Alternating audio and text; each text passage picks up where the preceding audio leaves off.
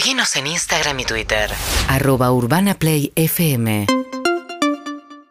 8 y 20 de esta mañana que tiene 12 grados 8, tenemos una jornada de 22 grados con algo de sol, después se descompone el tiempo mañana, pero de eso hablaremos el viernes.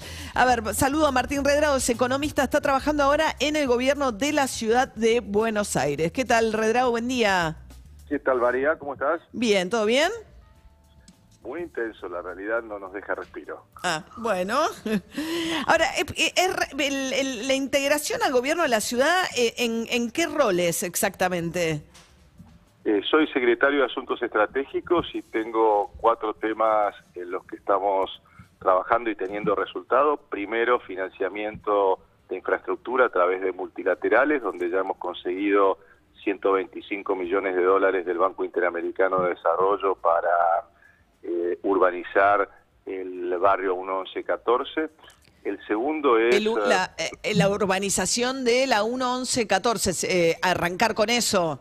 Exactamente, exactamente. Llevar un pro- proyecto semejante a lo que se hizo ya en el barrio 31 y hacerlo en la 1114, es decir, llevando calles, dando títulos de propiedad, espacios verdes y con el proyecto de transferir también el Ministerio de Seguridad, eh, así como se hizo con el Ministerio de Educación y de Desarrollo Humano que están Mudar ubicados- el Ministerio de, de- de Seguridad a la, a la 1114.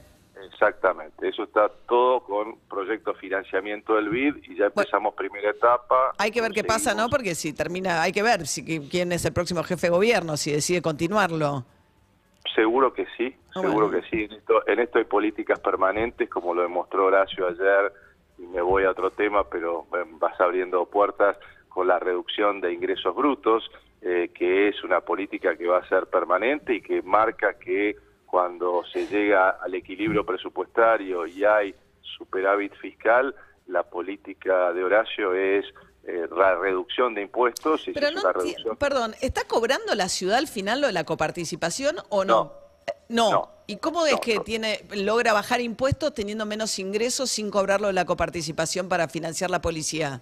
es que hay más eficiencia en el gasto. ¿eh? El, el presupuesto tiene dos variantes, una es eh, ingresos y otra es gastos. Entonces se ha hecho una, eh, una eficientización de todos, todos los gastos en las distintas reparticiones y esto le ha permitido tener un excedente presupuestario que lo está devolviendo a las industrias, eh, al sector construcción, la reducción en industrias de ingresos brutos es de un 33%. Pero progresivo. Ahora, ¿eh, ¿no es de No. financiar al que viene? O sea, si yo tomo la decisión, estoy No, terminando no. mi mandato. No, no, no es de financiarlo porque tiene justamente, además, mire, teníamos un gran economista como Martín Lustó que lo estaba respaldando, así que digo, los números los hicimos todos. Ah, no bueno, ¿se llevan bien con Martín? Sí, yo con Martín tengo una relación de hace muchos años, lo respeto muchísimo como, como economista, ahora ha pasado al área política, pero lo que digo, ayer estaban los cuatro Bien. y a nadie se le van a pasar los números o creen que están desfinanciando. Pero lo Estaba que le digo Jorge es Macri, estaba Martín Lutó, estaba Ocaña y estaba em, García Moritán. García Moritán. García Moritán. No sabemos qué pasó con López Murphy. López Murphy que no llegó. Son todos economistas. Sí, Casi. pero a ver, va- me va saltando un tema. No, no, quiero, igual quiero hacer después- otra pregunta, ¿puede ser? y Porque y si después no- pasamos, y después pasamos a otro. Entonces, acá hay, por- porque esto es importante para las industrias, para las empresas que están en la ciudad, eh, esto en el próximo mes se va a aprobar el proyecto de ley porque hay respaldo parlamentario, se van a reducir ingresos brutos, por lo tanto estamos trabajando también en las políticas económicas de la ciudad y por supuesto con vistas a, la a lo nacional. Bien. Los dos últimos temas, y te los concreto, Sí. lo que está trabajando mi secretaría, uno es electromovilidad, es traer transporte eléctrico a la ciudad de Buenos Aires, en principio para los vehículos que utiliza el gobierno de la ciudad, con vistas a la reducción de emisiones de dióxido de carbono y cumplir con Sí. el plan 20, 30. Quiero hacer una pregunta, porque si no, no terminamos. De verdad, ¿puede ser? Bueno, vos me preguntaste. No, no, pero está bien, pero era, tampoco era para concentrar el reportaje en eso. Eh, pues, en un, eh, quiero hablar del tema de la coyuntura. Evidentemente, el tema inflación, estamos en primero de junio, vendrá el número de mayo prontamente. Y la pregunta, digamos, básicamente vista desde la oposición en un segundo semestre largo que se viene por delante y un Banco Central escaso de reservas. O sea, ¿cómo esperan transitar estos meses? Eh, y si hay alguna posibilidad de eh, bajar la inflación sin un plan de estabilización. La primera, eh, voy a empezar por la segunda parte.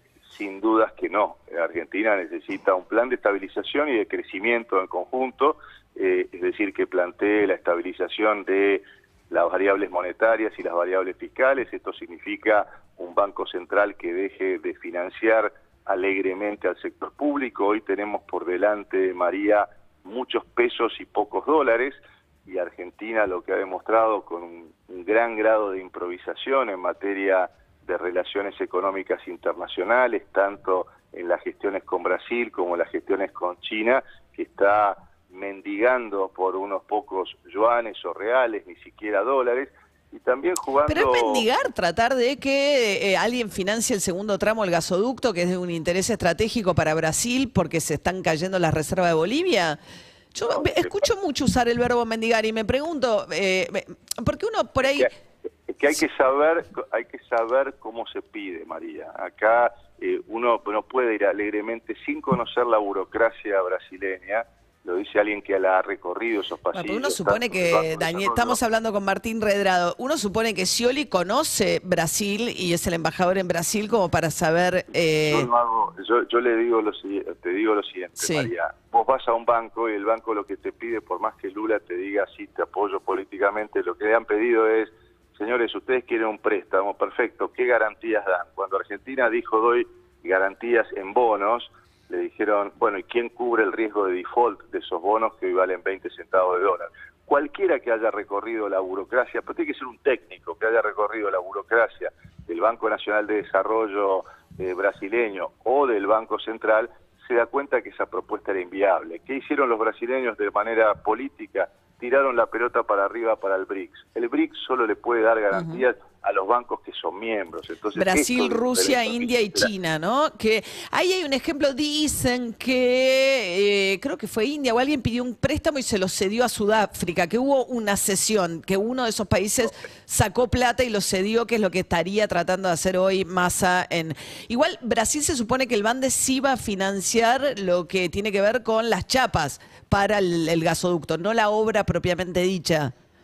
Sí, siempre en la medida en que se usen o tubos, en realidad la chapa o los tubos que se hacen en Brasil puede tener eh, algún financiamiento, pero eso también si tuviéramos una muy buena ley que le dé garantías al sector privado, lo puede financiar el sector privado y en eso estamos trabajando también con Horacio Rodríguez Larreta a partir del 10 de diciembre porque vemos, yendo a tu pregunta inicial, que vamos a andar a los tumbos de acá hasta esa fecha, sobre todo primero de acá hasta el 14, de, hasta el 13 de agosto, en donde tenemos muchos pesos que se van a emitir por delante, tenemos una negociación que está trabada e incumplida con el Fondo Monetario Internacional.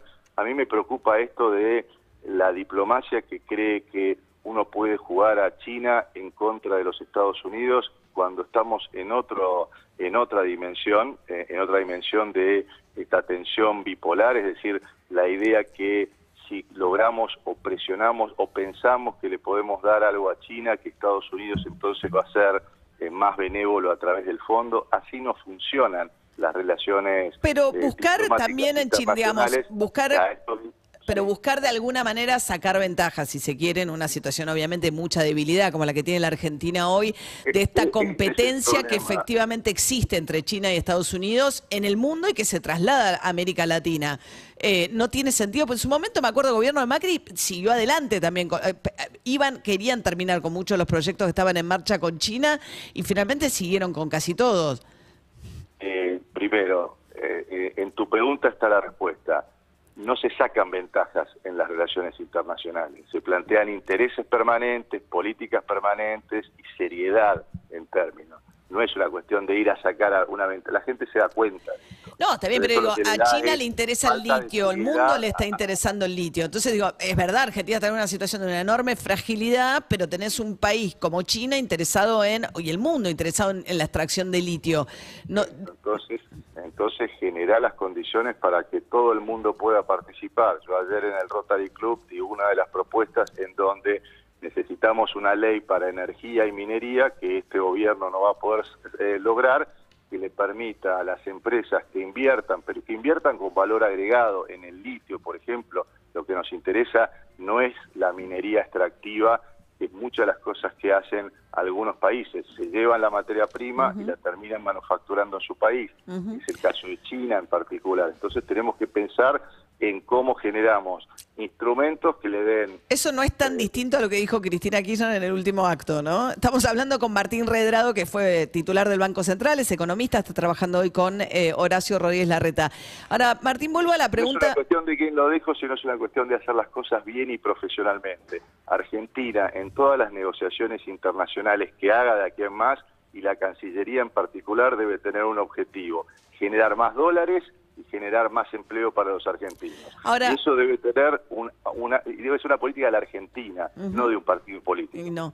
Una pregunta, estos seis meses, digamos, rocosos de, incertidumbre política, económica, etcétera, eh, ¿qué escenarios digamos, hay todo un sector de la oposición que quizás prefiere cuanto peor mejor, es decir, que la situación se termine de desbarajustar, o pensar que el mejor escenario posible es nada, estacionarse en este régimen de inflación tan alta que es tan eh, este, perjudicial sobre todo para los sectores populares y tratar de llegar a fin de año así?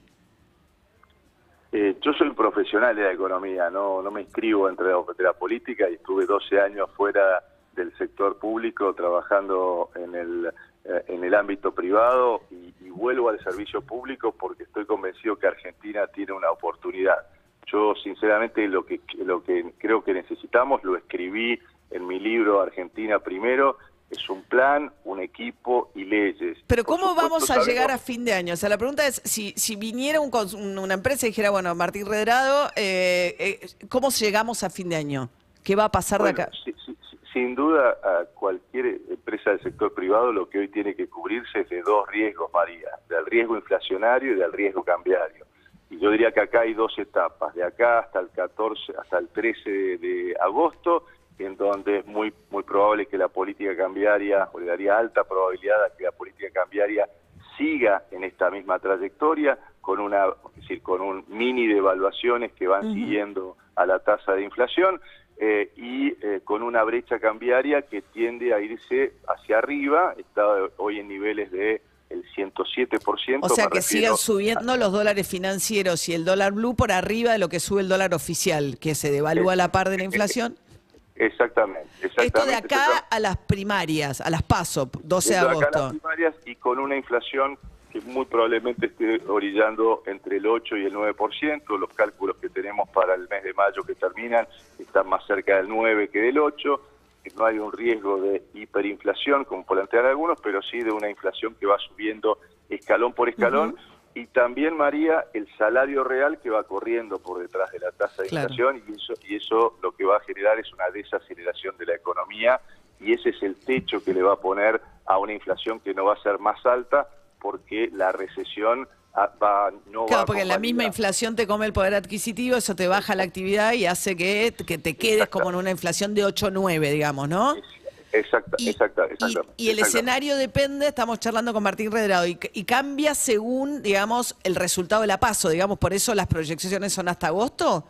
Eh, eh, bueno, eh, se abren dos caminos después de las paso. Tendremos un escenario colaborativo entre el, el probable gobierno que, que ya muestre que está ingresando o que va a ganar las elecciones en octubre y el que se va, si tenemos un escenario colaborativo, eh, creo que podemos tener una transición eh, ordenada, sobre todo porque Argentina, has mencionado el tema del litio, hay tres megatendencias internacionales, la seguridad alimentaria, la seguridad y transición energética y este nuevo regionalismo en donde la relación con Brasil y el resto de América Latina cobra una O importancia. sea que eso abriría oportunidades de mediano plazo.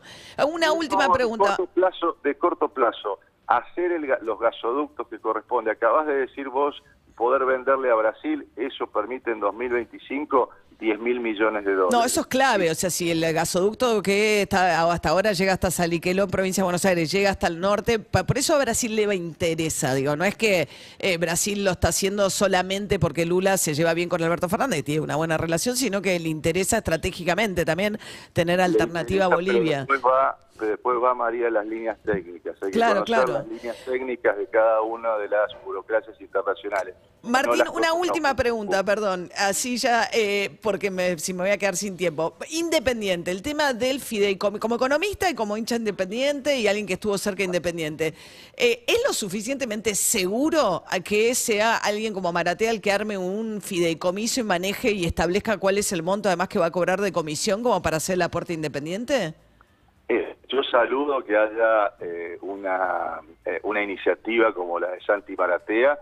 Quizás lo que vemos es que por ahí le faltó asesoramiento profesional. Digamos, él no es un profesional de las finanzas, por lo tanto, pero digo, ha hecho todas las cosas con la mejor intención. Eh, lo, lo que ayer se objetó de la Inspección de Justicia de, de la Ciudad de Buenos Aires, porque es un fideicomiso hecho en Neuquén, me parece que no tiene mucha mucha solidez. Uno puede después eh, considerar o no si el 5% es alto o no es alto. La comisión que se, se, se autorreguló. Exactamente, pero bueno, digamos, que alguien haya tomado la iniciativa, que un ciudadano privado haya tomado la iniciativa, eh, me parece valioso, Mm. después se podrá corregir, eh, pero no dudo de las intenciones de Santi Maratea y ojalá hubiera muchos Santi Marateas que del sector eh, privado se animan, ponen el cuerpo para que las cosas salgan mejor en cualquiera de las instituciones que tiene Argentina. Gracias, Martín Redrado, muy buen día. Gracias, que Hasta bien. luego. Economista, secretario de Asuntos Estratégicos del Gobierno de la Ciudad, jugando con la reta, por lo que habrán escuchado. 8 y 36 de la mañana. Seguinos en Instagram y Twitter. Arroba Urbana Play FM